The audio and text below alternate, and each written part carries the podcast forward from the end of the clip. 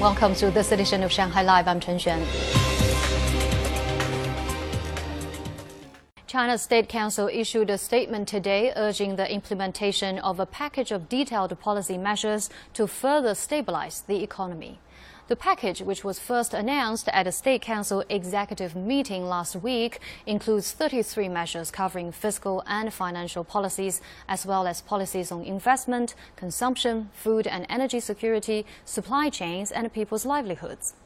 According to the statement, the policies will enhance value added tax credit refunds as well as accelerate fiscal spending and the issuance of local government special bonds. It is estimated that an additional 142 billion yuan of VAT credits will be refunded, raising the total amount of newly added tax rebates this year to 1.64 trillion yuan. In addition, the country will reduce real borrowing costs, boost financing efficiency via capital markets, and strengthen financial support for infrastructure and major projects. A total of 3.45 trillion yuan worth of special bonds will be issued by the end of June. Infrastructure and new energy projects will be prioritized. The policies also include subsidies for companies employing new college graduates and deferred debt payments for individual and small scale businesses. Now, the Shanghai government announced that daily life will return to normal starting tomorrow. Zhang Hong tells us more. At today's news briefing, Shanghai Vice Mayor Zong Ming said residents in low risk areas will be allowed to enter and leave their residential compounds. Except for those living in medium and high risk areas as well as closed and controlled areas, people will be allowed to enter and leave their compounds. There's no excuse for a local government, neighborhood committee, or property manager to prevent residents from entering and leaving. Couriers and delivery personnel are still being asked not to give packages to residents face to face. Shopping centers, parks, and scenic spots will reopen with a maximum capacity of 75%.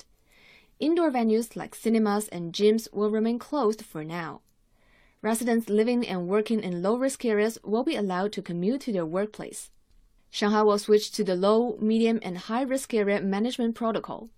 An area will be listed as high risk if 10 or more cases are reported in 14 days, or if two or more cluster infections occur. A medium risk area is one with less than 10 cases reported in 14 days or one cluster infection. Medium and high risk areas will only be upgraded to low risk if no positive cases are reported for 14 days. People in medium and high risk areas are required to stay at home. Starting tomorrow, the price of individual PCR testing at public medical institutions will drop from 25 to 16 yuan. The price of mixed PCR testing will drop from 15 to 6 yuan. PCR testing at testing kiosks around the city will be free until June 30th. Buses and metro lines will be back up and running. All but seven metro line stations will reopen. The time of the first and last train will be restored to normal, but there won't be extended running time on weekends private cars will once again be allowed to drive within the city. Checkpoints and barriers set up for pandemic control at cross river bridges, tunnels, and district borders will be removed from 12 a.m. tomorrow. Private cars can drive within the city, including crossing the Huangpu River and moving between districts. Police said people leaving Shanghai in their private car need to provide a 48 hour negative PCR test result and a 24 hour negative antigen test result. People returning to the city only require a 48 hour negative PCR test result. Drivers are reminded to check their car's condition before hitting the road. Zhang Hong, Shanghai Live. As a combination of key infrastructure, a new industrial ecology, and a new application model, the industrial internet marks the internet's extension from consumption and entertainment into the production sector. It's playing an increasingly important role by injecting the internet into the industrial econ economy and fostering new growth drivers. Zhang Shixuan has more. Thanks to the development of new technologies like 5G, big data, and cloud computing, the digital transformation in the industrial manufacturing world is moving ever faster. New industrial internet services have proved to be very effective during the outbreak.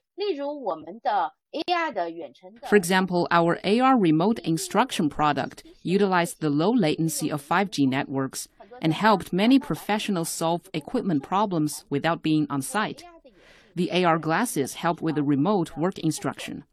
And during the outbreak this year, we've also launched an all-in-one service or digital sentry. Based on our all-round factory smart solutions, we upgraded some staff management functions for factories. By checking the staff whitelist with health information on the digital sentry, we've helped promote work and business resumption. China Unicom announced that it will further leverage its technology advantages in nine key areas. One of them is the equipment manufacturing sector.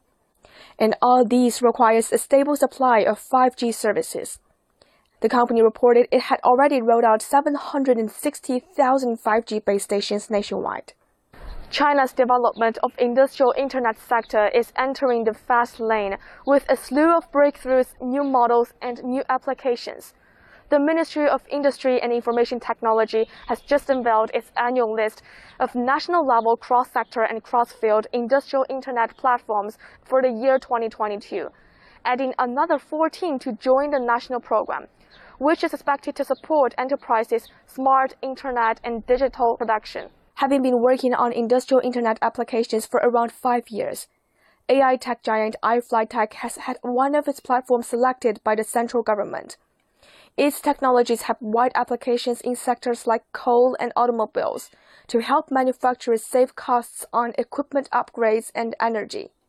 The new solutions have proved to be very helpful, especially during the outbreak, when many medium and small sized firms have been facing great challenges. There are some auto parts manufacturers in Anhui province with lots of equipment.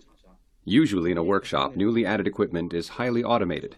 Those added earlier were of a lower level of automation, and there's also equipment from the 1980s. But they are all key components in the whole production chain. With the help of our system, it only costs some 1,000 or 2,000 yuan to renovate an older piece of equipment, which saves money for the factory. And now that the central government has initiated the National East Data West Computing Project, the tech giant has been thinking even bigger. The middle and western areas now have a lot of industrial chains, which are closely connected with those in the eastern region. Through the industrial internet platforms, for example, some of our projects in the eastern area with large databases can quickly analyze and summarize the data or do some calculations. And we can send that data to some computing centers in the western region.